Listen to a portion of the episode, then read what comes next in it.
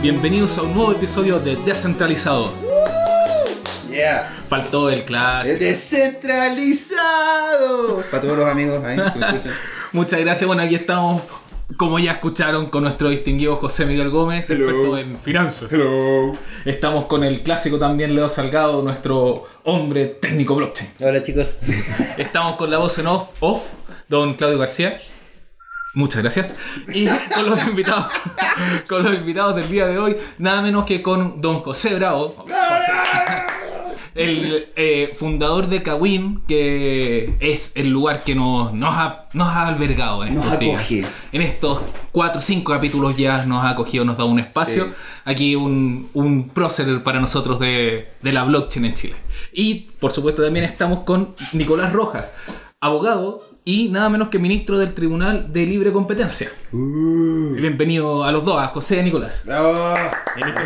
Notable, notable, notable. Aquí, eh, bueno, eh, es como siempre estamos para hablar de la blockchain. Para filosofar, para conversar, para preguntar. Y tenemos, no podemos dejar pasar que tenemos aquí a, a- a un gran experto, un conocedor. Y, y- y queremos. Yo tengo la intención de eh, exprimir lo más que pueda aquí de la sapiencia de José. ¿eh? Sapiencia, ojalá. un, un- un obrero del aprendizaje de esta nueva tecnología y realidad. Pero un grande, o sí que nada, que hay que darle nomás. Aquí, un poco en la previa, antes estábamos conversando eh, sobre el background cultural, un poco en el que se desarrolla la. se, se genera la blockchain y, y que parte sea. Como tratamos el, el primer capítulo, eh, hablamos sobre qué era la blockchain, pero me gustaría tu insight, que probablemente mucho mayor que el que teníamos nosotros en- personalmente en ese momento. ¿Cuál es ese- el que nos podrías dar como background de la, de la blockchain? Uf, pregunta un tanto amplia, pero. Un poquito Sí. amplia. No, no, no. Solamente un par de reflexiones así al, al aire, así para introducir el, el proceso. Eh, en primer lugar, claro, hablamos de la tecnología. Una tecnología que tiene un contexto, surge, no es, no es nada, es, una tecnología que más bien es una expresión de un cambio cultural, que es lo que permite que probablemente sea tan transformador también. Eh, y en ese sentido lo que hablábamos es bueno justamente contextualizar esta tecnología. No, no surge también temporalmente en la mitad, o sea, en la mitad de la nada, o sea, en la mitad de los tiempos y físicamente Nada en la mitad del desierto. claro, de la Claro, tiene como una porqué, una significancia. Y, y- y es, y es muy es- es muy expresivo el origen, el contexto al cual surge para entender también el, el potencial transformador que tiene. Eh, y acá, bueno, son cosas muy sabidas, pero las cosas, como dice un viejo dicho, por sabidas se callan y por calladas se olvidan. Por lo tanto, no, no es malo repetir, repetir las cosas evidentes. Eh, ¿Cómo parte esto? esta sea, tecnología, ¿cuándo más bien? ¿Cuándo parte? ¿Cuándo? ¿Cuándo parte lo que hoy día entendemos como blockchain? Que como ustedes bien saben es integración de partes y piezas que ya estaban asentadas. Pero esta tecnología propiamente distintiva surge el año 2008. Y dentro de todo el contexto que fue la crisis subprime y todos los movimientos que sobre eso se generaron también. Y esencialmente en un contexto donde había una desconfianza absoluta y muy bien justificada con el sistema Claro que financiero. y que después se ve reforzado con, una, con que la reacción de todo el aparato, incluyendo los aparatos estatales, fue justamente salir al rescate de esa banca y no así de los deudores que se vieron eh, arrastrados en esto. Con la notable excepción de Islandia, que una y otra vez nos muestra Ah, forma, sí. alternativa, Bien, forma, bien. forma alternativa de hacer las cosas. A todos los amigos que nos escuchan de Islandia le mandamos. Claro, conversamos que llegaron un momento a haber más de 6 millones de personas sin casa en Estados Unidos en el periodo de la crisis subprime y fue bastante rudo para, para mucha gente. Se veían las imágenes en muchas ciudades de personas en carpa, eh, Bueno, pobreza en todas, en el país más rico del mundo. Terrible, y son- pero esos son efectos materiales. Acá el tema es que hubo efectos políticos profundos. Acá esencialmente, eh, claro, esto es un proceso que eh, es una caricatura decir que surge solo ahí, pero quizá es donde más se expresa la crisis de confianzas. O sea, llega un momento en el cual no se confía en- en los elementos en los cuales tú siempre has confiado. La banca, entre otras cosas, absorbe la fe pública. Hay todo un tema, hay mucha suntuosidad con respecto a los organismos estatales. Y acá estamos hablando de que la gente no confió más en los bancos ni confió en los estados. Y en ese contexto cuando surge esta promesa, o más bien, ante la pregunta, ¿será posible tener un sistema de intercambio económico donde no dependamos de estos sátrapas de banco y podamos no usarlo, y donde no sea necesario usar a los estados? Hasta ese momento no habían respuestas, no era posible una respuesta afirmativa a esa pregunta. No era posible. Y la genialidad del, del, del, del white paper de Satoshi es justamente eso. Hacer viable algo que hasta ese momento no era posible. Claro, Y, y eso es, no es ni más ni menos que eso. Y por lo tanto, es una primera respuesta eficaz a la crisis de confianza. Y lo hace porque acá volvamos a una cosa que, que, es casi divertido. Hoy día cualquier persona que se la da aguda, en el ámbito que sea, o sea, nosotros sabemos la confianza, lo esencial que es para el intercambio. Y eso sucede, no sé, pues sabemos que la confianza es una condición necesaria para una comunidad política eficaz, es una condición necesaria para un orden económico, una condición necesaria para un orden normativo. La confianza, siempre decimos que se requiere confianza. Entonces dice uno cara agudo, eh, bueno, pero hoy día hay crisis de confianza, se perdió la confianza. Y te levantan una ceja y te dicen, entonces recuperemos la confianza, Claro. como si fuese recuperable. Y eso, y eso No lo es. Hay, hay estudios acá que dicen que nosotros como país y Latinoamérica en general es justamente un espacio donde hay poca confianza. Por supuesto. O sea, nosotros somos uno de los países, o sea, hay poca confianza a nivel mundial y más encima nosotros somos poco confiados entre nosotros. no, no sé, no, no confío y- y- mucho en ti. ¿De qué, de, de qué estudio estás hablando? Del Banco Mundial, así que no. No, no sé. Al Banco Mundial. Tampoco mismo. confío. Pero es- confía, compañero, confía. Ju- ju- Justo, de eso, de eso se trata.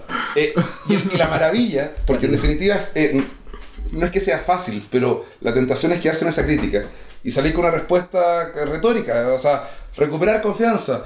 Es como recuperar la ingenuidad, no se recupera, recuperar la virginidad. Tú podrás construir una nueva confianza, pero para eso necesitas tener expectativas que se- que- eh, eh, exitosas, que se vayan cumpliendo una y otra vez. Nadie te presta atención suficiente en el tiempo hoy día para construir una nueva relación de confianza de nada. Amén. Y lo maravilloso de esto es que no se queda en eso, la supera. O sea, la blockchain supera esta La- situación. esta tecnología Mm, claro. la- la- supera, ¿y por qué razón? Porque asume que no existe. Y por lo tanto parte de una- un realismo brutal. Y por lo tanto surge esta maravilla de tener sistemas de confianza cero. Y, y ahí se produce una paradoja notable. ¿Por qué razón? Y aquí, eh, adelantando para, para los que no saben, eh, se hace estos sistemas, estas, estas formas distintas de articular el intercambio que permite el blockchain, permite que sea completamente predecible el resultado. Hay confianza, pero la confianza no es en la persona con que tú intera- tú interactúas, sino que es en el método a través del cual tú interactúas. Y por lo tanto cambia el objeto en el cual tú depositas tu desplaza, confianza. claro. Y tú dejas de, de confiar en personas para confiar en mecanismos consensuales con los cuales te relacionas con esas personas. Y lo maravilloso es que la emoción de la confianza se produce como resultado. Una confianza procedimental. Claro, exactamente, confianza procedimental, si hay mucho de eso. A ver, Eh, ¿qué es la confianza procedimental? No, porque la confianza no está en, en- en tu contraparte, está en el procedimiento, está en el proceso. El proceso es aquello que te da confianza, el número de pasos que realizas. Que Tú no necesitas tener confianza en tu ¿Te contraparte. acuerdas que una vez tú me hiciste el comentario de, oye, hay que revisar unas cosas del cajero porque hay unas personas que parece que no llegó? Pum, y yo me metí a la blockchain y te, te mandé el link y te dije, es que no hay nada más hermoso que ver esta usted y saber exactamente lo que pasó. A la hora que pasó, en el momento que pasó, Y ahí están las transacciones. incuestionable. Incuestionable. Así ¿Se que podría cuando tú lo ves, de una lo haces, ¿Te podía hablar de una tecnocracia? No, digo ya ahora. No, no, no, estamos pegando un salto demasiado largo. Pero antes te- te- te- te- terminemos la, la, la, la metáfora bonita, creo. O sea, más bien, la consecuencia bonita, porque acá cuando hablamos de transformadores porque permite rearticular realidades. Y esta es una de las magias, o sea, esta, creo yo que es una de las claves de esta rearticulación. Que nosotros, insisto, cuando tú la confianza a ver, de más atrás y aquí Nico el que se, se- se me apoya, pero nosotros estamos, venimos de un orden donde entendemos las relaciones con los otros desde un, no sé, un ordenamiento liberal. Claro. Donde lo que hace que yo me obligue a hacer algo es que otra persona, igual de libre que yo, se sincronizó conmigo para hacer algo. Es una Ya- perspectiva legal de la. el- lo, lo legal lo reconoce, pero es una cosa que va eh, previo a lo legal, digamos, un entendimiento que lo que básicamente los contratos son justamente concursos de voluntades. Dos voluntades que están sincronizadas y porque yo te genero expectativa, tú me generas a mí. Y el correcto cumplimiento no es más que una forma de navegar con la incertidumbre del futuro. En este caso, lo interesante es que lo que te hace, o sea, también se satisface tus expectativas del futuro. Y no porque el otro cumplió, sino porque el sistema se ejecutó correctamente. Pero desde el punto de vista de la experiencia es indistinguible. Entonces, la paradoja bonita es que esta tecnología que es de confianza cero, que no requiere confiar en la, contraparte, termina produciendo una emoción indistinguible de la confianza. Porque no es que dependa la voluntad del otro cumplir o no, se cumple, pero desde el punto de vista de los efectos es lo mismo. ¿Y esto por qué lo señalo? Porque también toda esta tecnología es la puerta de entrada a, a- a- a economías, economías colaborativas y comunitarias. Y suena como un contrasentido que eso son justamente uno se lo imagina desde una base de una red de confianza extraordinaria. Y acá no, no se necesita y se llega a ese resultado, una de las enormes paradojas. O sea, la idea de pensar en economías comunitarias sin ninguna fogata, ningún charango, era inimaginable a la vuelta de esquina para atrás. Sí, pues, sin un charango, anda pegándose una, una, una guitarra en la playa, así. Y, y, sí, quizá, eh, Nicolás, te veo pensando un poco en ese tema. Sí. ¿No, no me la compraste? O sea, ¿Está bien? compro y no compro. O sea, De mata- Arriendo. claro. Leasing. Leaseback. Leaseback. Eh, no, a ver, la idea de un sistema que funcione en base a confianza cero, donde la confianza es estrictamente procedimental, a ver, si bien permite hacer esquemas que no son posibles de otra forma, porque necesitarías relaciones de confianza interpersonal mucho más profundas, como economías colaborativas, o sea, como algunas funciones colaborativas, etc.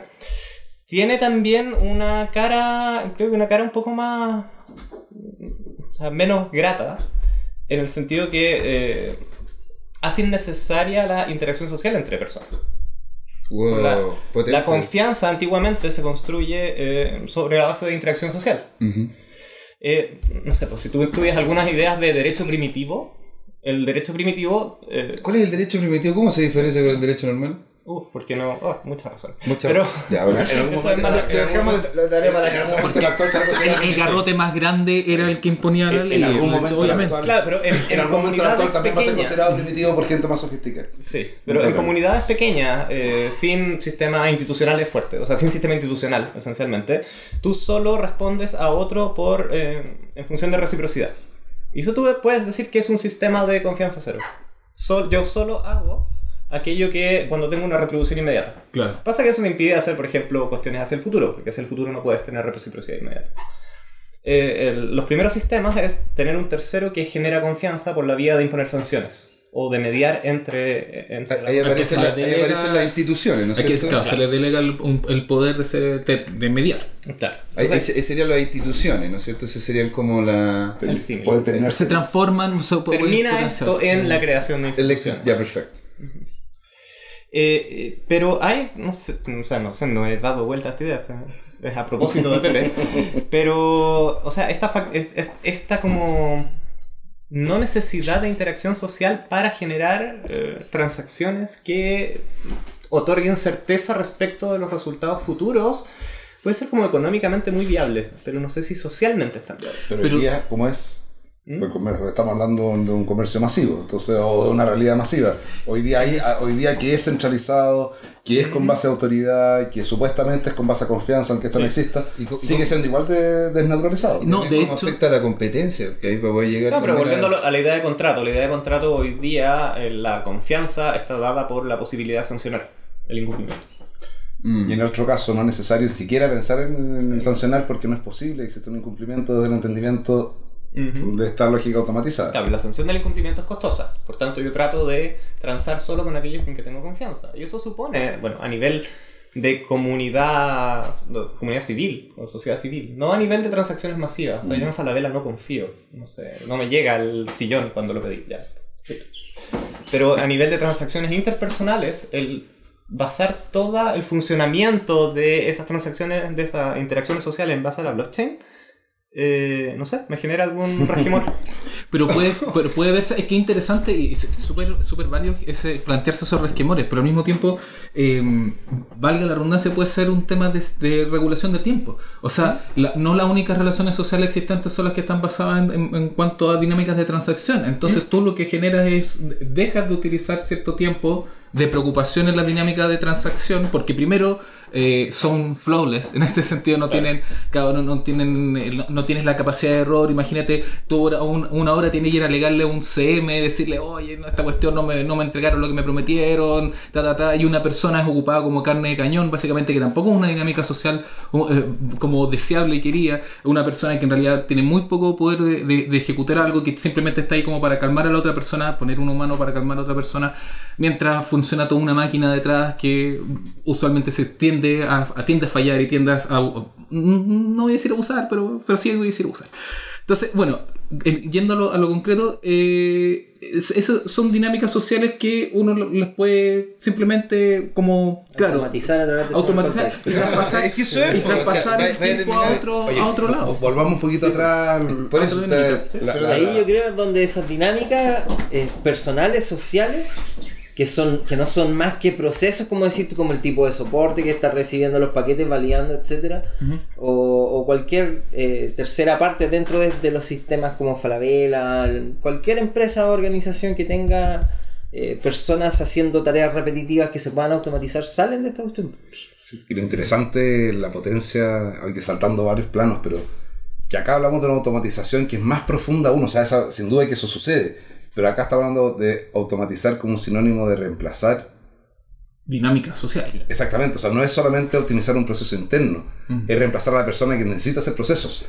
Bueno, pero, pero un, po- un po- un poquito atrás para tratar de... de, de- de- ¿Y cuál sería de- la de- implicancia social de eso? Claro, O sea, no, de- eh, vayamos a la sociedad, Eh, que es ¿qué- como... qué- qué- qué es el punto? Mira, cuando hablábamos recién que surgió este asunto que primero trata, satisface la promesa de encontrar un mecanismo de intercambio que no requiera ni Estado ni banco, hace mucho más que eso. O sea, la forma genial en la cual satisface ese requerimiento lo hace haciendo, llevando de yapa otras cosas que son estos elementos reconfigurantes. Eh, lo, inter- lo interesante no es solo hacerlo, sino que hacerlo de este modo que se cambia la lógica, o por lo menos se difunde, una cosa estaba ante- antes en un laboratorio, pero de esta forma tan distinta de construir y consultar información entre todos. O sea, este asunto de tener las bases de datos distribuidas y, y estar todos teniendo posibilidad de generar y consultar a la vez el mismo reservorio de información a tiempo real es un cambio mayúsculo. Cuando hablamos de hacerlo sin Estado, es porque estamos pensando en intercambio económico sin moneda fiat. Eso, hoy día no, no hablamos mucho de la tokenización de la moneda fiat, hablamos un montón de cosas. De repente dejamos de ver lo increíble que eso significa. O sea, estamos hablando de que golpe y porrazo hay un mecanismo que hace innecesario sobre lo cual estaba construida toda la economía. Es muy requete contra importante.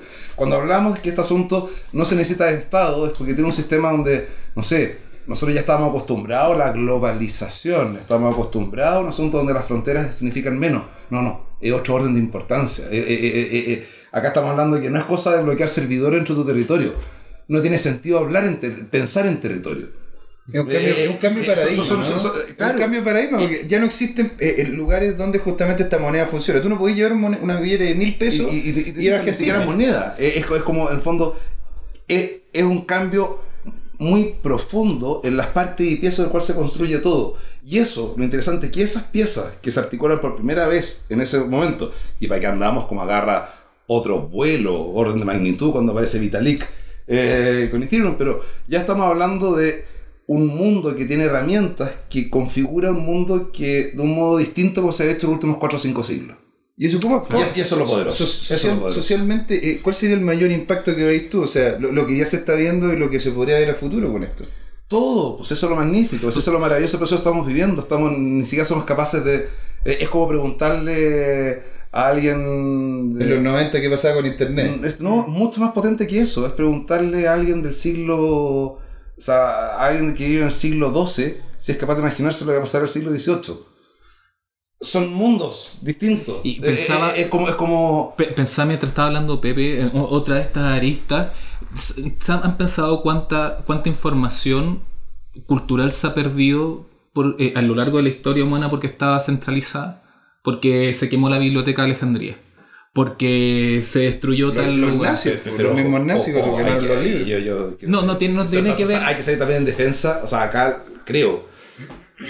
Hoy día nosotros vemos la, en la, en la concentración, la centralización el mal. Y lo vemos como enemigo a vencer. Y yo creo que sí. O sea, efectivamente esta ideología que supera ese otro orden. Pero ese orden fue magnífico. O sea, el- el- la, la- fuerza, la centralización, la concentración, economías de escala, de ahí viene- viene- surge la ciencia, surge, o sea, el orden liberal que hablamos en un principio, la cantidad de cosas notables que surgieron del orden centralizado y concentrado, ese es inaudito. Lo que pasa es que hoy día afortunadamente podemos superarlo. No, claro, a, a eso voy. No, no, estaba, Eh. no estaba demonizando el pasado, sino estaba en una netamente nostálgico. O sea, se imaginan si es que hubiera existido antes, o, hubiera- o, agradecer la posibilidad de que ahora eh, exista esa posibilidad de eh, que si es que se destruye un servidor por Claro. ese motivo que tenía información clave de la, de la humanidad o, o- o algo, una investigación importante. Yo estuve en Juan Gómez Millas cuando se incendió los laboratorios de Maturana, que tenían 40 años de información de, estu- de estudio de él, 40 años de Y- y investigación. para está. Claro, y, se- y se, y se quemaron. Entonces uno puede sentir el dolor de, de esa, de, la, de, la, de, de la pérdida. Entonces imagínate el, el, el- el lapso solamente en esa área.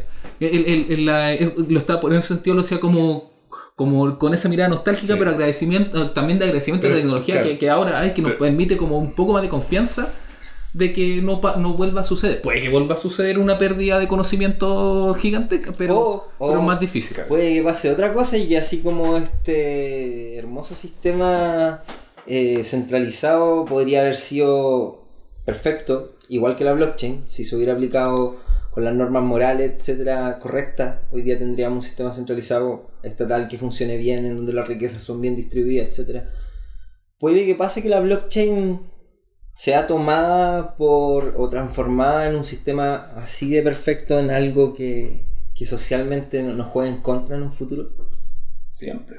Es que claro, todas las herramientas, todas las herramientas que se han creado por el ser humano han tenido su punto bueno y su punto malo. La energía atómica, Claro. ¿me entendí? O sea, Sin embargo, fíjate, yo sí, sí tengo, este asunto ya es creencia, que yo sí tengo mucha fe en, también este carácter como transformador que tiene esto, porque demuestra ser más eficiente, demuestra ser más poderoso. Esto, es- esto no, no, no, no, no es desde un asunto de buenismo.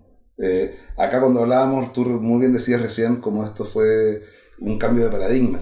Pero efectivamente creo que más que un cambio de un paradigma es como un set de paradigmas de reemplazo que son coherentes que entran a reemplazar otro set.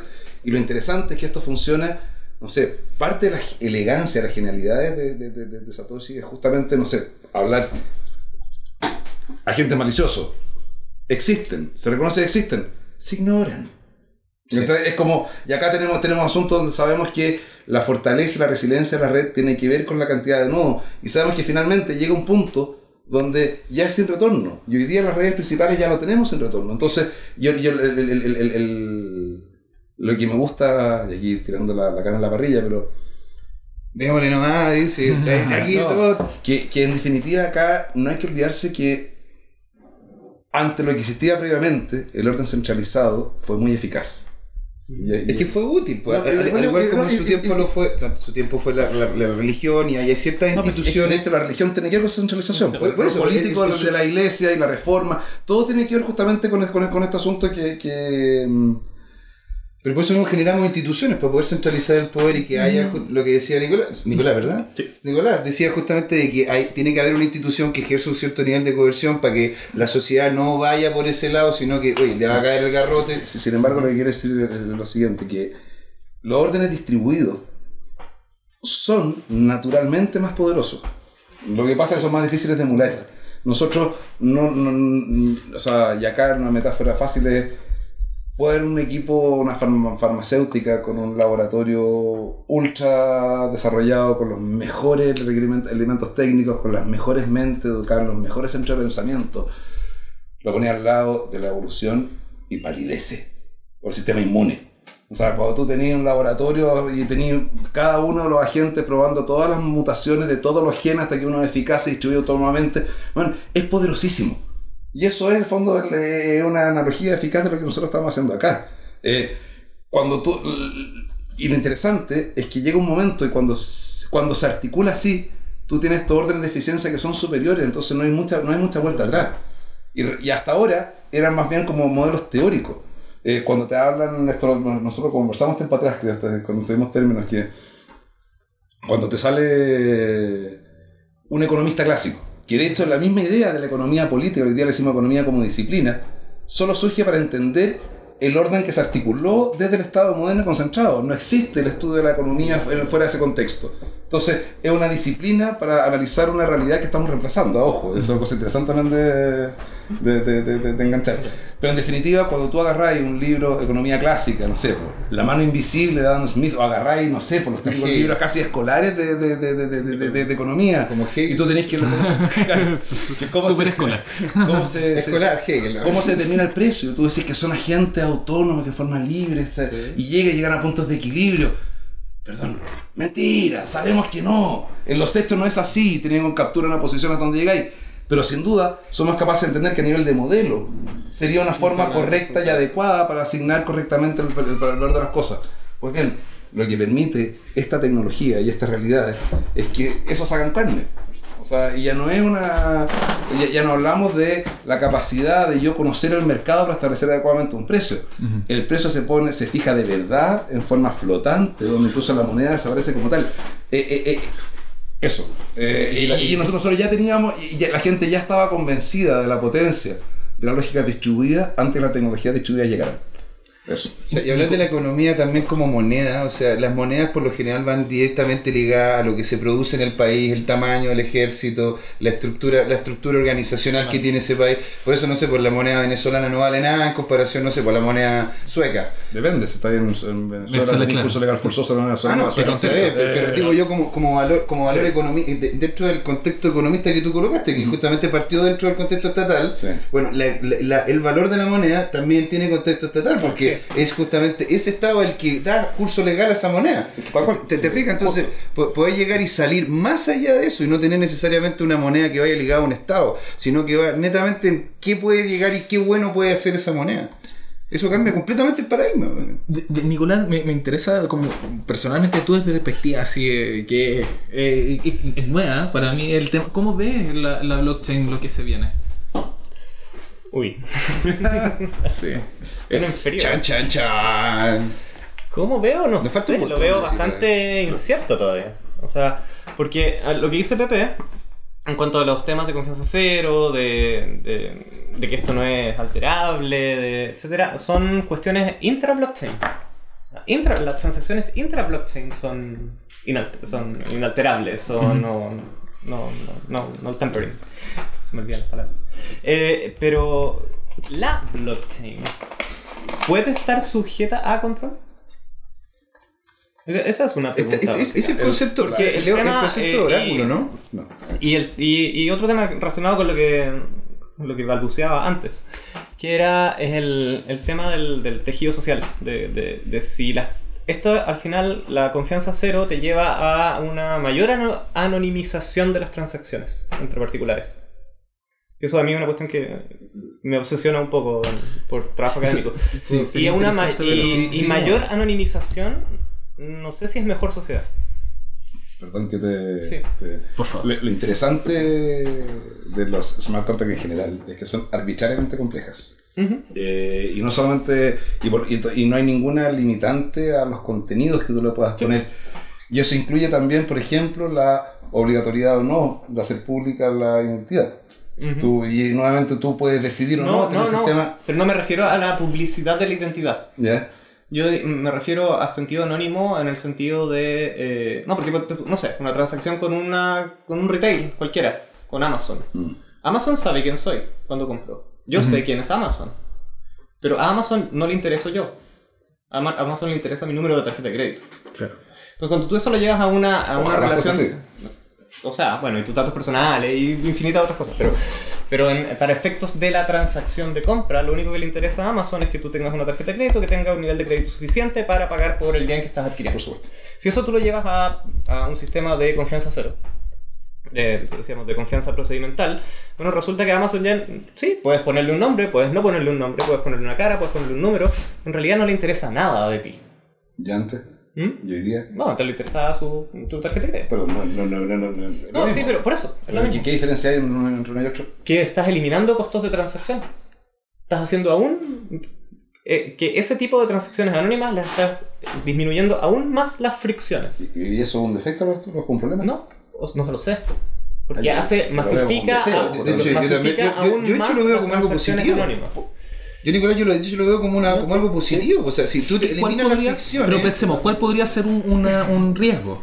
No ¿Qué, qué podría, Eh, ¿Cuál podría ser una, un bemol de, de la, de, la, de la disminución de las fricciones? economías de escala de Amazon respecto de otros retailers. ¿Qué está la gracia? Porque no es con Amazon. No lo sé. No, no. Es que el punto de la, la- la promesa de la, de, de la sacada de fricción Sí. incluye, por ejemplo, sacar a Amazon. Sé que Amazon empieza a concentrar. O sea, si es que el poder centralizado de Amazon Mm. Significa que captura en su beneficio ese poder, Sí. es justamente eh, eso se, se traduce en fricción, que es el incentivo para que alguien ¿cuál, es el, intermedio. ¿Cuál es el mecanismo para controlar ese poder? Es que ¿por qué se tiene que Que- controlar si está descentralizado y funciona? si, si nosotros tenemos un set de reglas en los cuales nosotros nos podemos mover, realmente necesitamos que un Paco esté al lado, parado, un carabinero, un señor carabinero, un señor carabinero esté parado al lado de nosotros para que nosotros simplemente sigamos las leyes. No. No necesariamente, por eso hay un set de reglas el cual, lógicamente, si tú te sales de ello, viene una sanción. Esa sanción puede ser estipulada en un smart contract. Esa sanción puede ser estipulada en un, en un contrato que nosotros tengamos. El que no haya control no significa que necesariamente exista descontrol. Eso, eso es lo que voy. No, una, claro. una, una cosa, una cosa yo no encuentro que implique la otra. No, no, no, pero lo que voy es otra cosa. Es eh, la existencia de un mecanismo descentralizado para realizar transacciones, interacciones o lo que sea, eh, no evita que haya concentración de otras formas de poder. Ah, eso sí. y eso- esas concentraciones de, y, Entiendo, entiendo y dónde va. puede ser que Claro. la falta de fricción potencie a esos otros poderes. Tú dices como algo que ya no, no sea legal, dices No. tú, como, como, No, no, no. Como no sé, ponte tu trata de blanca, ese tipo de No, cosas. no, no, no, estoy hablando de eso. No, que sí. facilite Ahora, procesos la- la- para, ge- para el- Así que pueda facilitar la creación de entidades eh, Mm, mm, hiperpoderosas. claro, concentrada. la- la- Que la la blockchain fantasía- alimenta la- Amazon, por sí. ejemplo. Que la blockchain alimenta servicios centralizados. No. Es, que- es que, eh, claro, El comercio pasa a ser Amazon porque Amazon es el bueno, más es- es que- eficiente. es que dentro del set de de reemplazo- cadena de Es el miedo que les decía yo recién que, que, que tenía de, de- de un ejemplo Sí. en el- donde en un futuro estos entes centralizados se alimenten de esta energía blockchain para Pero- ofrecer servicios. Pero, pero el punto, a, a mí lo que me gusta mejor que porque, acá hay un asunto también de fe, esto es un está en el límite de lo religioso. Eh, Pero eh, hermano, pero- pero ¿por qué dice eso, hermano? Pero el límite de acá, en el sensato, no. Eh, no, la, la, mm, no estamos saltando, bueno, para gente que, que no entiende bien cómo opera el proceso, estamos saltando en hartos pasos, porque pa- Varios, hablamos solamente de, de Bitcoin y ya estamos saltando acerca de conclusiones de otro orden, pero siguiendo en ese ejercicio, antes de volver tal vez a lo más sensato, de volver a ordenar, eh, acá hay un tema, que hay una intuición, una intuición bien compartida, en el sentido de que sí hay un beneficio social en sacar fricción de la economía. Eh, hay un tema que tiene que ver con que una máquina de redistribución, una máquina de asignación de riqueza. ¿Por qué? Porque hoy día buena parte de la riqueza del tráfico, de lo que sea, está en manos de los intermediarios que capturan una posición y esa posición la le echan. Y eso está no solamente normalizado, está naturalizado. Y lo que permite justamente esto es mediante mecanismos sensatos, que son objeto de sacar, no estamos estirpando la maldad humana, ni, No. ni na- na- nada en el caso, pero son mecanismos que tienden a, a ser más justos, en un sentido bien literal. Eh, a mí me encanta creer, y acá a ver si me acompaña o me saca, me saca, me, me, me apoyáis y me sacáis la, me tiro el mantel claro. para abajo acá, oye, compañero. Eh, que me encanta creer que esta economía y este mundo es el mundo de la justicia. Y no lo digo en una perspectiva moralina, no lo digo en una perspectiva buenista, sino en una perspectiva como descriptiva. Y, para abusar un poco el lenguaje, por supuesto, pero usando la, la- la definición canónica de- de- de- de justicia, de Aristóteles, de dar a cada uno lo suyo. Esto es, es- es eso, tiene que ver con dar a cada uno lo suyo. Ni más ni menos, solo a ese. Si alguien crea un valor, que hay una correlación lo más directa entre el retorno de quien utiliza valor para quien lo crea. Quien utiliza algo valioso, pague por ese valor que está utilizando, pero solo a quien lo genera, sin intermediario, y solo lo que realmente vale, ni más ni menos. Justo en el sentido de justo, justo, justo. Entonces, todo este mundo que permite nanopagos, nanopagos bidireccionales, donde hay un asunto, donde, Es- donde, lo que donde cualquier, donde cualquier elemento que esté entre medio, capturando una posición y le echando esa posición por donde pasa el flujo frente a él, Sí. puede ser un par, que- un par de adolescentes astutos se meta, agarre un repositorio de smart contacts y reemplace toda esa estructura productiva. Acá es posible que un par de adolescentes reemplacen la estructura financiera estatal. ¿Cachai? Es posible. Y entonces el tema más bien tiene que ver con que esto empuja a la economía a alinear la creación de valor con su captura. No más que eso. Y eso yo personalmente suscribo a esa intuición. Yo creo que toda, toda sacada de fricción es un, es un avance. Eh, acá hay un asunto de... de- de- de- eh, se da la paradoja que están tan naturalizadas las capturas por los intermediarios que cuando tú los sacas pareciera que llega plata. Es, una, es, una, es un maná, y la verdad es que no es maná, es solo una recuperación. Eso es, o sea, en Eh, definitiva lo que pasa con las fricciones, que es lo que yo ponte tú coloco encima de la mesa cuando, cuando, cuando hablábamos de, de, de quitarlas, que se. Yo encuentro que es algo positivo. ¿Y por qué algo positivo? Porque las fricciones son plata. Son plata que por lo general pierden. Ponte, no sé, el tener que ir al conservador, tener que ir al registro civil, tener que ir a hacer todas esas cosas. ¿Por qué yo no puedo llegar y venderle a Gino, a Leo, a, José o a, a ti, Nico? La, la- la cosa que yo quiero vender al precio que yo la quiero vender de forma tal de que tú me pagues solo eso. Es lo, ponte tú lo que ocurre en Inglaterra, donde tú tienes un papel que es el lease, ¿no es cierto? Que es el lease de tu casa. Entonces tú puedes, si, si tú, Nicolás, llegas donde estoy yo, quiero esta casa, perfecto, son 100 pesos o 100 libras, da lo mismo. Tú me pasas esas 100 libras y yo te paso el papel. ¿Por qué tiene que haber un intermediario que diga, sí, sí, usted Nicolás y usted José Miguel? No, ¿Por qué tiene que haber una, tiene que haber un intermediario que acredite si ya está acreditado? Eso es lo que yo veo justamente como fricción, quitando y, y apoyando lo que dijo José, porque en realidad yo encuentro que sin fricción todo funciona mejor. Pero igual eh, encuentro súper importante tener eh, la perspectiva que tiene Nicolás, como de tratar de, ir un poco más allá, de preguntarse, bueno, ¿y cuáles son las, la- la- las posibles amenazas? Siempre, siempre, nunca hay que desestimar ese, esa- ese pensamiento porque es- para mí es el mejor con el que uno se puede enfrentar a, a los cambios venideros. Eh, pero en energía atómica, decís tú. a lo que sea. En- y en ese sentido, claro, igual lo único que yo me, me- me- como que me autorrespondo en esa línea, si bien no descarto y fomento ese tipo de pensamiento, es que en, en esa dinámica, y muy como lo que dice José, que son temas como un poco de, que caen un poco en lo de fe, eh, es como el tema de la, del, del bien social, de, lo, de, la, de, la, um, de la asistencia social, por ejemplo. ¿no? Hay gente que dice que desecha el tema de la asistencia social porque dice que es como esa gente, no sé, pues se va a botar la plata, no, no va a hacer nada, eh, es como que no, no, no va a surgir. Y hay gente que dice, no, esa... Pero es que ahí también podría entrar Déjame terminar la, blockchain déjame diciendo- terminar la analogía. diciendo Pero es una, es una analogía. Déjame para, para concluirla. Ya, ok, ok. Es que y hay gente que. Claro, y hay gente que no, que con esa, con esa asistencia social pudiste ayudar a una, perso- a una señora que sacó a su familia adelante, etcétera, etcétera. Entonces, eh, si bien es posible que se den los dos casos, ya solamente por, el, por el- la posibilidad de que se dé el caso positivo, ya vale la pena. Eh, eh, Eso es así como lo pienso yo, un poco más en simple y, con los bemoles cuando la persona dice hoy le voy a dar eh, mil pesos a una persona que está una persona en la calle y dice no, ¿para qué? Si se va a drogar y se va... Tú no, no, no, no sabes, lo único que tú puedes hacer es lo que tú crees que es mejor. Eh, y en ese sentido, si tú crees que es mejor y que en algo puede ayudar o en algo puede hacer esos mil pesos, eh, y, yo tengo las, y lo que pasa en, en este caso es que le tengo la certeza de que, hay, que lo mejor está en reducir la fricción. Pueden pasar cosas negativas con que esa reducción de la fricción y puede generarse eh, un, eh, un episodio de, de concentración, y lo, lo que conversamos un poco con Amazon o cualquier Black Mirror. un Black Mirror siempre puede ser, siempre puede ocurrir con cualquier tecnología, con cualquier Acá más circunstancia. difícil. Pero, pero claro, pero aparte de que es más difícil, ta- también coincido en eso, de todas formas la, la potencialidad de lo correcto, y es como decir, eh, básicamente decir, entonces no mejoremos nada. Porque si es que sie- siempre está la posibilidad de lo, de lo oscuro. Eh, ¿qué- qué- Bueno, qué- como, como me dijo un jefe alguna vez, eh, la pega del abogado es levantar riesgos. Exacto. Yo levanto riesgos. El Eh, del financiero levantar fat. No, no, este.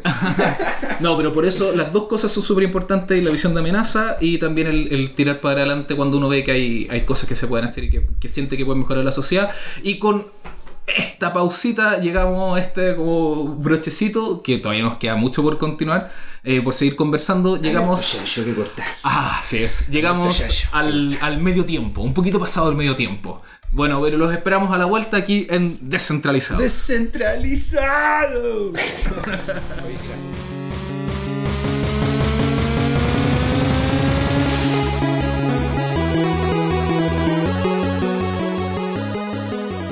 Bienvenidos al segundo bloque de Descentralizados. Eh, bueno, no tenemos nuestro canto característico porque si José Miguel tuvo que abandonarnos en, de aquí en, esta segunda mitad del bloque, igual que a Nicolás Roja, a quien le agradecemos su presencia, pero nos quedamos aquí en el estudio con eh, José Bravo, nuevamente lo, pasamos a presentarlo, el, el fundador de Kawin el, lugar que nos acoge, nos alberga aquí como, como programa. Y bueno, con Leo Salgado, él es nuestro experto programador ahí en blockchain. ¿Cómo está? ¿Cómo estamos para este, este segundo bloque un poco más vacío? ¿eh? Se siente, se la se ausencia. siente- se siente la ausencia de José Miguel. Hace frío. Ah, te extrañamos, José Miguel. Pero bueno, José, estamos. Bueno, tuvimos una, una conversa bastante interesante el, el- el primer bloque contigo, con Nicolás, un poco sobre más la- las raíces eh, eh, culturales de, eh, de la blockchain. Tú estuviste haciendo como un, un proceso bastante. Te lo interrumpimos bastante. No, pero de eso se trata. Sí, bueno, de repente sería bueno reforzar que, bueno, hablábamos en el bloque anterior del contexto cual surgió estrictamente la tecnología. Pero esto, claro, ese fue como, el, no sé, por el momento de la eclosión. Pero está dentro de un proceso que es más grande. O sea, yo creo que lo que nos, por lo menos no sé si, si, si usted lo identifica, pero lo que me pasó a mí particularmente cuando conocí esta tecnología, creo que a muchos de los que después nos quedamos trabajando en ella nos ha pasado algo parecido. Que es que nos hacen sentido cosas que estábamos trabajando de antes y de, de otras aproximaciones. Hay gente que viene del mundo, por ejemplo, de las cooperativas. Y de repente encuentran que las lógicas implícitas dentro del mundo del blockchain es fantástico. Hay gente que viene de la aproximación de las empresas B y considera que la aproximación de blockchain es, es una forma más de lo mismo. Y eso creo que pasa desde múltiples dimensiones, pasa desde múltiples disciplinas. Eh, ma- me da un poco la sensación que más que la tecnología está empujando la realidad, la realidad parte de este, de este cambio de tiempo, del surgimiento de esta tecnología dentro de un proceso mucho y mucho más grande. Leo tiene, en varios episodios eh, ha mencionado un poco que la blockchain eh, para ti es como una evolución, no, es- no, es, eh, no es como un avance tecnológico, es mucho más complejo que eso, es una evolución de la tecnología. Sí, yo, yo, yo lo veo, a mí me ha pasado ese mm, que lo, lo he empezado a ver como, como algo que está por delante de nosotros y que nos está diciendo vayamos para allá y que como la tecnología está basada en la lógica y en la razón y en el funcionamiento eh, eh, lógico de las cosas, eh, nos dice que la lógica va para la, la- la- la- la- l- los paradigmas descentralizados. Y, el colabora- y lo que la les comentaba colaboración. yo, lo que les comentaba yo ayer, porque a mí me hace mucho ruido eh, el tema de que hoy día existan organizaciones altamente complejas donde nosotros sabemos por lógica que la complejidad lleva a errores, problemas, eh, cosas que no se ven, cosas de ese tipo que si nosotros con la blockchain, una herramienta que legalmente, tecnológicamente nos permite empezar a quitar responsabilidad a estos ciertos entes como el Estado, empresas privadas, eh, creo que la implementación va como hacia allá. pues. Entonces, yo Porque creo que literalmente, claro, es, es como que alguien creó literalmente una forma de eh, alivianar todo el peso en todas partes y que el peso no esté depositado en diferentes sectores bajo eh, el, el- el poder de, de ciertas personas. Oye, y para aquellos que todavía no están muy familiarizados con cómo opera la tecnología, de repente explicar un poco por qué. O sea, por qué están, están, tan, tan... Y para esto de repente es útil ir separando cuáles son una especie como de superpoderes que nos da esta tecnología que antes no existía y que permite reconfigurar las cosas en el modo que tú estás señalando. Yo creo que el primer superpoder es que todos los registros y los movimientos que se hacen son públicos. Eso. Y, Y y no solo público. O sea, junto con eso, inmutables. Nosotros damos por Es el descontado segundo acá. superpoder. Pe- pe- ok, ok. Sí, sí, sí, sí. Eh, ya, ok. Eh, la inmutabilidad de un registro nunca antes ha existido en la historia del hombre. Claro. Sí, sí, sí, sí, sí, sí, sí, sí, la, la, la, la- que, ya. Y como tú bien dices, de acceso público. O sea, eh, no es solamente que exista algo inmutable que solo una persona tiene acceso a esa verdad inmutable, sino que efectivamente todos tenemos acceso a eso. Hay algo que, que- que- que una vez le comenté a una persona y me dijo así, pero ¿cómo puede ser público y anónimo a la vez? Eh, las paradojas de la vida. No, con las paradojas de esta tecnología. De esta tecnología. O sea, justamente, es, es un. Este y otros casos, tú te das cuenta de una cosa que siempre hay un trade-off, que tú para ganar algo pierdes otro, lo has visto como con esa contraposición. Claro. Esto es una forma mágica, no mágica, muy astuta, muy Ah, inteligente de ordenar las cosas de un modo distinto y hace que sean compatibles cosas incompatibles. Eh, por favor, adelante. Eh, Entonces tenemos esos dos superpoderes, y ya son tres, que sería eh, la información es totalmente pública, es inmutable y a la vez es anónima. O sea, las transacciones, los montos, se saben de cuántos son, pero no saben ¿A quién le, quién lo a quién le pertenece. ¿Quién le Se sabe quién es la wallet, sí, quién es la wallet, quién es la dirección, pero el dueño de esa dirección, la IP de donde ejecutó esa transacción y el nombre de la persona que está asociada a esa, a esa IP por el, por el proveedor de internet no se sabe jamás. A no ser que esa persona quiera que, Claro. que el otro sepa. O Hay sea, blockchains son- que son- son- permiten son- eh, eh, eh, exponer esa data. Claro, de momento, ¿quién lo más cercano que se tenía a eso era el secreto bancario? Que es como. Pero- Pero, que es. No, porque, o sea, el, el- el punto más bien. Es interesante lo que es el secreto bancario, pero más bien creo de- al revés, como un contrapunto de lo que. de cuándo está el mundo con intención. O sea, nosotros estamos acostumbrados. La privacidad, en el orden la- liberal que hablábamos en el bloque anterior, eh, supone que es un valor abstracto, es intangible. Nadie debe saber lo que yo hago en mi esfera privada. Y está pensado como algo que permanentemente es protegido, es acatada esa, esa- esa- el no ataque a la privacidad y el sistema te da herramientas para cuando haya ataques específicos tú puedas repudiarlo y tú puedas eventualmente, no sé, tirar una querella por injuria y calumnia alguien que está hablando. Eh, sin embargo, lo que, este, lo que pasa es que hay otras cosas que hacen que sea necesaria la transparencia. Entonces tú tienes como, tú tienes una investigación criminal, por ejemplo, es necesario saber cosas que habitualmente son privadas, como el caso del secreto bancario que decías tú. O cuando yo tengo una relación con el Estado y están usando recursos públicos, yo tengo que ser transparente con respecto al uso. Pero como tenemos un asunto que en teoría es todo privado, el hecho de renunciar a la privacidad te hace que sea todo lo que era privado se hace público. Y eso es muy complejo. Tú tienes que efectivamente o elegir o la transparencia o la privacidad. En este caso, bien en castellano, todo es transparente pero nadie sabe quién es quién. Eh, que es lo que decías tú recién con respecto a la IP. Eh, esa transparencia, curiosamente, eh, no es distinto a lo que tenemos nosotros en otro tipo de regulaciones, donde, por ejemplo, tú puedes hacer uso de información estadística, pero cuando la información es ciega. Es lo mismo. Una manifestación, digamos, de- de- de- de- del uso de información ciega que hace que sea tan valioso. Y hay otro elemento, o ponerlo un poquito más complejo, que también hay otro superpoder que se pone sobre, sobre arriba de este mismo, también en función de la privacidad, que es este asunto de los ZK Snarks. Eh, hasta ahora, en la historia de la humanidad, la única forma de acreditar que algo no haya sido modificado es comparando el original, teniendo acceso al contenido para decir que no ha sido manipulado.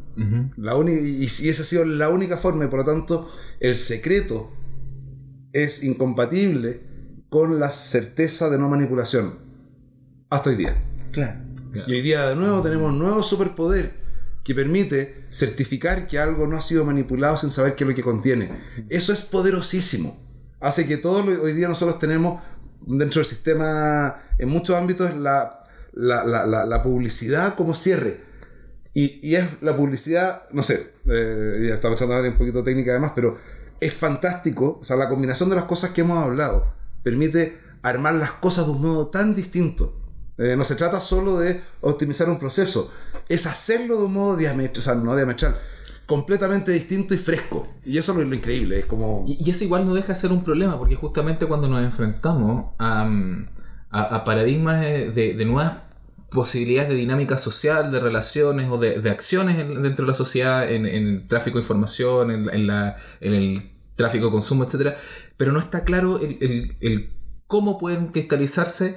eh, se genera una incertidumbre de alguna u otra manera. Se genera también ciertos, ciertos patrones como eh, o malintencionados de repente eh, pueden llegar a tomarse incluso ese espacio de incertidumbre, generar eh, como nociones de, eh, nociones erradas. Me- me- cristalizándolo, por ejemplo, no sé, toda esta asociación que se hizo eh, por mucho tiempo a la, a la blockchain, bueno, y particularmente a Bitcoin, con, con todo el tema de Silk Road y todas estas Pero cosas. el bienvenido. día de hoy, o ¿Y sea, ¿Cuál es el problema con eso?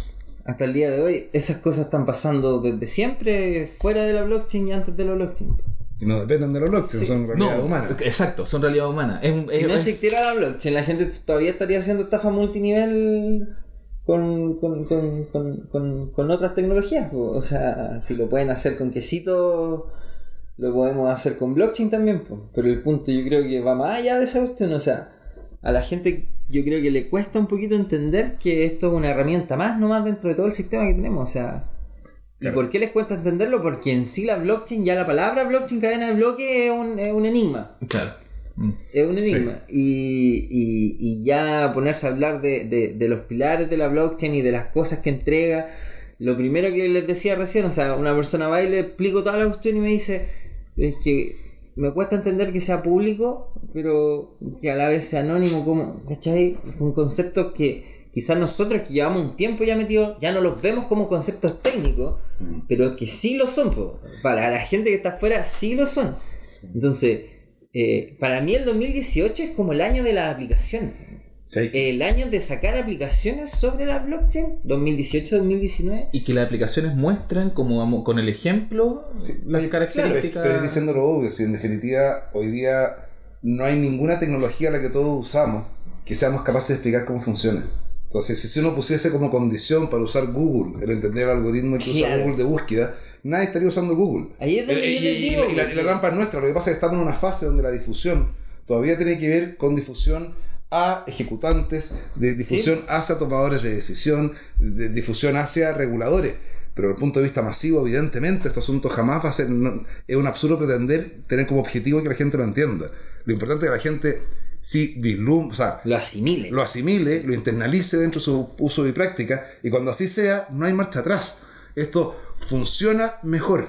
Y eso hace que en definitiva la, la, la, la- la- no sé, lo fascinante, lo que tenemos eh, al frente, es un mundo en- de construcción y reconstrucción, donde todo va a pasar y todo indica que va a ser con muchísimo menos violencia de lo que han sido los cambios anteriores. Acá estamos en una tecnología que supera realidades, no necesita destruirlas para combatirlas. Entonces, la- la- lo, increíble es que esto, mientras lo estamos diciendo, ya está pasando. Y eso es una sensación magnífica. Yo, yo, Eh, yo he quedado impresionado que, por ejemplo, el otro día vino una señora, eh, 57 años, 50, 60 años, a cargar Ether y la transferencia le falló. ¡Pum! Y fui a ver eh, qué había pasado con la transferencia y claro, me salía pendiente y estaba pendiente, estaba pendiente, le faltaba acá. Lo tuvimos que cancelar, la volvimos a hacer y voy a ver la wallet y esta persona tenía una cantidad considerable de Ether y yo decía, la persona de 60 años con esta cantidad de Ether tiene que estar metido hace rato. Y la contacté por correo porque me había dado su correo nos pusimos a conversar por Facebook y tal usted. Y claro, era una persona de cincuenta y tantos años que se había metido a la blockchain hace nueve, ¿cachai? Hace nueve años atrás. Cuando esta cuestión empezó, empezó a leer y no compró, no compró, no compró, empezó a esperar, empezó a esperar, lo veía como algo. Eh, su hijo eran informáticos los dos, entonces la señora estaba en un ambiente bastante Rico Bastante de, claro. para el- y ahora, hoy día, estaba buscando ella proyectos donde invertir eh, y le mostré mercado cripto y le dije, mira aquí se puede, aquí voy a cachar más o menos los precios y bla bla bla. ¿Te puede ayudar para invertir en alguna, en alguna www.mercadocripto.cl pasamos el, el dato. y, y fue súper curioso porque yo, por ejemplo, lo, lo he visto así desde hace un año y medio, que hoy día ya, hoy día, antes, la cantidad de gente a la que yo le hablaba en Uber, eh, que no sabía ni de nada porque era mi ejercicio, hoy día son de los 10 Uber que me subo, por ejemplo, ya 7 saben de Bitcoin, cosa que hace un año atrás era 0, 0 de 7. Entonces, yo creo que este año, como les decía, es el año de la implementación, pues el año el 2018-2019 de acercar la cripto para obtener productos que la gente ocupe sin saber cómo funciona, así como ocupan el auto sin saber cómo funciona el auto. Sí. Sabéis que es seguro, sabéis que cumple con ciertas normas, sabéis que está bajo ciertas regulaciones, sabéis que pasó por un control de calidad, sabéis que se pasó por un periodo de nueve años de prueba en donde hay una red, hay miles de redes y- públicas a través de internet y ya está comprobado que funciona, ocupémoslo.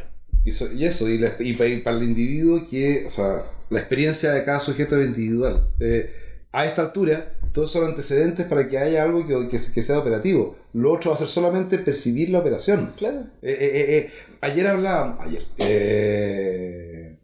hablábamos el bloque anterior del, de, este- de esta forma distinta de enfrentar la incertidumbre. Acá es solamente atreverse a hacer las cosas de una forma distinta. Cuando hablábamos ayer, eh, cuando hablábamos de mm, que la forma en la cual estamos preseteados hoy día de lidiar con la incertidumbre del futuro, descoordinándonos con otros, y que esa coordinación es lo que te obliga, que es lógica contractual, la estamos reemplazando por sistemas que son mucho más predecibles que la conducta de la contraparte humana, que son justamente esta posibilidad de automatizar los procesos dentro de estos smart contracts. Eh, en la medida que haya rigor en la forma de hacer esos acuerdos y, en la forma de hacer que esos procesos se detonen en el- del modo correcto, de- y- son órdenes de eficiencia distintos. Eh, y al mismo tiempo, esa orden de eficiencia no es solamente eficiencia desde el punto de vista de, no sé, rendimiento sobre capital, que solamente podemos abrir una, una discusión interesante ahí, sino que tiene que ver con más bien eficacia en la capacidad de acotar la incertidumbre del futuro. Eh, los niveles de certeza que te da la ejecución de un smart contract versus los niveles de certeza que te da un acuerdo entre personas eh, eh, es otra cosa, definitivamente. A mí se me Eh, ocurría el otro día, estaba en la playa y se me ocurrió una idea, así, con respecto a lo que decís tú. Hay un ejemplo súper claro. Por ejemplo, hay una cuestión que se hace súper mal, que es la distribución de la riqueza del país, de todos los países. ¿Ya? Y esa distribución de la riqueza está hecha bajo un set de leyes, ¿cierto? Y de contratos. Que para que anualmente se le dé un presupuesto a cada región, a cada comuna, etcétera, eh, se requiere un procedimiento, un proceso de validación probablemente, yo no sé exactamente cuál será el Está paso. la ley de presupuesto Sí, del, Estado, digamos, la ley, ¿ya? Como programador, por ejemplo, nosotros podríamos agarrar esa ley de presupuesto y llevarla a una plataforma de smart contract en donde tú le inyectáis una cantidad de plata y durante el año, dependiendo de los requerimientos, tiempos, momentos que requieran los diferentes sectores, se vaya distribuyendo la plata de una forma automáticamente. Cosa que estén los saldos de, de- de- de cada sección Pero eso sería complejo pues, dependiendo de los requerimientos. Porque, Sí, porque sería súper complejo. Cada región Obvio de repente que empezaría a sacar muchos requerimientos tratando de sacar la mayor cantidad Pero de es que- recursos. que un smart contract mal escrito Tampoco eh, estamos hablando no es de-. Claro. Exacto, Eh, también hay- han habido casos. Tampoco estamos hablando de hacer un sistema en el que se distribuya la plata a tal nivel de que nunca falte plata, porque eso no es, no, no es real, No, pues, claro. sino que estamos hablando de un sistema que registre y haga en la distribución de plata eh, correcta y públicamente, anónimamente, sin modificaciones, Pero sí, o que sea, cumpla todas esas cosas. En ese sentido, claro, si hay, hay brechas, por ejemplo, eh, en, en el tema del aparato público hay demasiadas cosas posibles por realizar, pero eh, hay eh, departamentos que se quedan de repente con un superávit de, de ingresos a final de año y los tienen que gastar en, al, al- los mes, el mes antes del cierre y los gastan en ridiculeces, porque si es que no los gastan, después les bajan el monto de lo que de lo que te- de lo que le van a entregar en el siguiente periodo. Entonces, claro, si tú pudieras generar Esa, o un sistema esa de entrega representación- en, en base a, a- Sí, a yo- ciertas cosas. esa representación es complejísima, pero si tú la llevas a un nivel más abajo, así mucho más abajo, por ejemplo, a juntas de vecinos, grupos de personas que eh, administradores de departamentos, cosas de ese tipo, ¿cachai? Que hoy día se basan a través de un grupo de WhatsApp y un Excel público O sea, eh, de que en, en- en bueno, Google Drive. lo concreto es que se puede revolucionar y se puede transformar básicamente eh, en ese sentido casi cualquier relación comercial. Es que en este caso no estamos hablando de razón comercial, sino que fue justamente un orden normativo. Sin duda. O- o es, que- normativo. es que esto acá, o sea, esto es un ámbito que está en plena explosión y desarrollo. Eh, acá estamos hablando de GovTech y RegTech. Son ámbitos donde los organismos multilaterales están trabajando de cabeza. Hay en este momento proyectos magníficos desarrollándose. Y quizás como solo una introducción decir ahí que que quizás el salto de paso más importante desde el punto de vista estatal, eh, que es pasar de un entendimiento de esta tecnología como si fuese un objeto a regular donde la primera bajada es entender que ni siquiera la tecnología, sino que la parte más visible de esta, que son los criptoactivos, entendidos como criptomonedas, y que el rol del Estado frente a esta nueva realidad, esta nueva tecnología, consiste en regular eso, pasar a una lectura muchísimo más astuta y más acorde a los tiempos, que tiene que ver con desde el, aparato y las necesidades públicas, el hecho de ver de qué forma se puede usar esta tecnología para el desempeño de la función propia. Y ahí tú te das cuenta donde justamente lo que hablábamos recién, cuando tú empiezas a implementar lógicas de, de- de smart contracts donde, que- en el cual se implementa la norma legal. Finalmente estaba hablando de mecanismos donde no, solo son, no son solo los acuerdos privados los que se autoejecutan y autofiscalizan, Sí. también son los órdenes públicos. De hecho, Eh, una vez hace un tiempo recuerdo conversamos eso como el, el cambio que podía tener como en el, en el concepto de eh, eh, enforzamiento de la ley, el hecho de que de repente eh, incluso deja de, de ser necesario en muchos casos al reemplazar eh, con Ahora, el smart contract, no en todos los casos, No en todos pero, los casos, muchos, pero- pero en muchos casos todavía alivianas una carga, que lo- un poco lo que se iba, lo que decía Leo antes, que es una, un sistema, una tecnología que aliviana cargas. Sin duda. Y esto tiene que ver justamente porque se ahoga en la incertidumbre. Nosotros, y, y nuevamente lo que decíamos, hemos vuelto a estudiar una y otra vez en esta conversación. Eh, cuando lo que tú tienes finalmente, que lo que te ancla con el futuro, el compromiso de otro, de hacer algo, tú tienes que tener todo un sistema al tiro dispuesto para que hacer si ese otro decide no cumplir con su palabra. Y el enforcement que decías, que decías tú, tú- tú recién, el rule of law, de tantas formas mea gringa decirlo todas, pero el imperio de la ley, el hecho de entender que detrás de todas las obligaciones está la coercibilidad del Estado y que el Estado tiene que respaldar todo y cada una interacción humana, aunque sea a nivel hipotético, es reemplazado. Y es reemplazado por otra lógica que no excluye que haya que obligar a algunas personas a cumplir a desempeñar sus su, su propia a cumplir sus obligaciones. acuerdos, su Acá acuerdo contrario. nadie ha pensado, o por lo menos yo no conozco a nadie que haya pensado usar el blockchain y este sistema automático distribuido para el uso de la fuerza física, ni de una policía, ni de un ejército, porque hay espacios donde sin duda los Oye, estados sí, tienen- escuchado un no- bueno, porque ahí te das cuenta donde hay espacios donde los estados tienen sentido todavía. El punto es cómo tú enganchas esos espacios con esta otra realidad. Eh, hoy día es posible que un porcentaje relevante de las interacciones no tengan que descansar en ese uso potencial de la fuerza física que están los estados. Eso es novedoso. Claro. Eso también permite, entre otras cosas, funcionar con otro nivel de soltura en lo que son los intercambios más allá de la frontera. Entonces, y, y justamente son esto, esto más que las consecuencias, son más bien las razones de por qué este asunto permite funcionar con menos fricción. Eh, bueno, eso. Hay tanto tema. Eh, En, en- en estos ámbitos, cuando empezamos a hablar justamente lo maravilloso de estas lógicas, es que, claro, hay algunos espacios, o sea, vivimos físicamente en un mismo territorio. Hay algunos espacios donde es importante que tengamos sistemas todavía concentrados de correlación, como es el caso de las, bueno, uno podría ser abolicionista del sistema penal, pero en principio lo podría decir del sistema policial, penal, judicial. Eh, pero por sobre eso es perfectamente posible el hecho de sobreimprimir realidades. Y hoy día también tenemos esta tecnología que está pensada para desarrollar eso a nivel como organización humana. Eh, nosotros aquí en Kawin orgullosamente somos consulado de BitNation. BitNation se construye sobre ese tipo de conceptos, donde es perfectamente posible tener sistemas de autogeneración normativa que es compatible con que hayan otras personas con sus propios grupos que tengan sus propias reglas y todo esto de una forma armónica. Es perfectamente compatible hasta ahora. Como un ajedrez de estos de varios pisos. Claro, o sea, una buena metáfora, sí. Eh, en definitiva, nosotros hasta ahora estamos muy acostumbrados a, que, a una gran lucha y una guerra por la realidad, donde hay solamente un botín y entre todos y son fuerzas concentradas, entonces concentrar fuerzas que antagónicas para armar una guerra. Esto es una aproximación tan distinta a la realidad, donde se sobreimprimen una sobre otra, donde no hay, eh, eh, no sé, Yo le expliqué el otro día a mi sobrina y le hice una wallet de Bitcoin. Y le expliqué más o menos ¿Qué edad tiene Bitcoin, le mostré, tiene 11 años. Y le mostré una wallet de Bitcoin, le creé una wallet de Bitcoin y le puse un poco de Bitcoin y le dije, ya ahí está tu regalo de Navidad. De Navidad, pues, y le hice el regalo de Navidad. Y a las dos semanas me llegó con la alcancía y me dijo, tómate, pa. Ahí hay 48 mil pesos, quiero que me los compre en Bitcoin.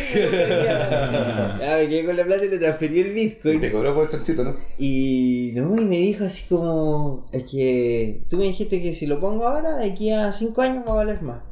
Sí. Ah, ya, entonces lo quiero guardar ahí. Es mejor alcancía que tenerlo en mi pieza. Ya así, ahí que yo le tengo fe a todo este tema social, porque los niños, de verdad que todo lo que es tecnología lo absorben de una forma tan natural. Claro, nativo. Como que Sí. en su curso, el que tiene Bitcoin es cool. es cool, es bacán, ¿cachai? El que tiene Bitcoin es bacán, ni siquiera saben de otras criptomonedas, nada, son niños.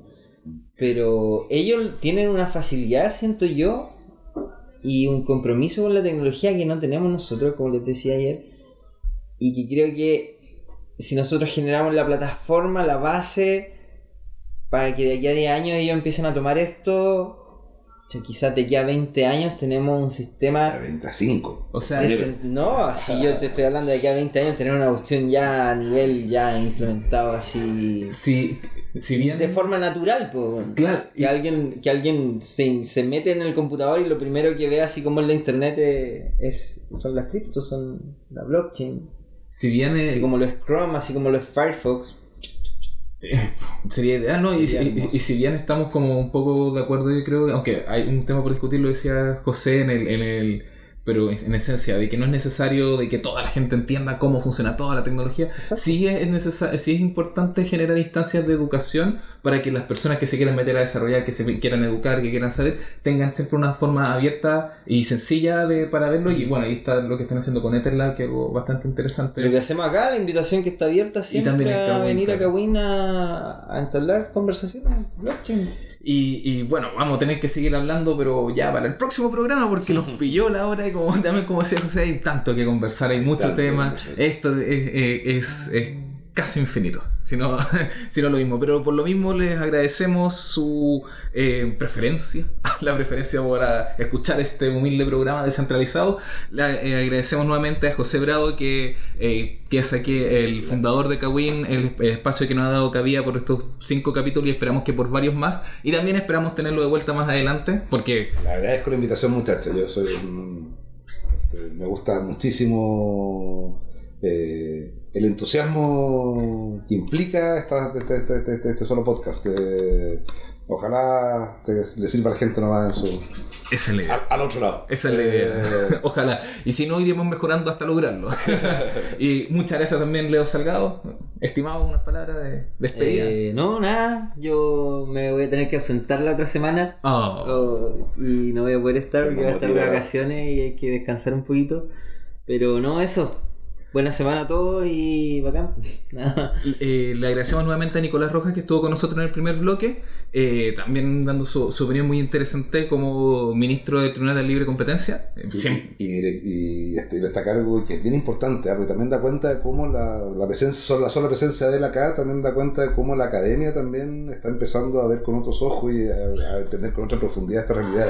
académico de la Universidad de Chile de, Universidad de de Chile, Derecho. y, él está a cargo de un centro bien importante que es de justamente de regulación y libre competencia. Perfecto. Entonces, muy adecuado. Y no soy, como te digo, tiene esa doble militancia que es la representación como académica institucional de este centro, pero también siendo ministro suplente del, del Tribunal de Libre Competencia, que Esperamos tenerlo de vuelta también más adelante, como que siempre se agradecen su- ese tipo de miradas, ese tipo de perspectivas. Y también, por supuesto, nuestro querido José Miguel que no nos pudo acompañar en este segundo bloque, pero lo esperamos para el próximo capítulo. Así que muchas gracias a ustedes por escucharnos y ya estamos para la próxima semana con un nuevo capítulo de Descentralizado. Adiós.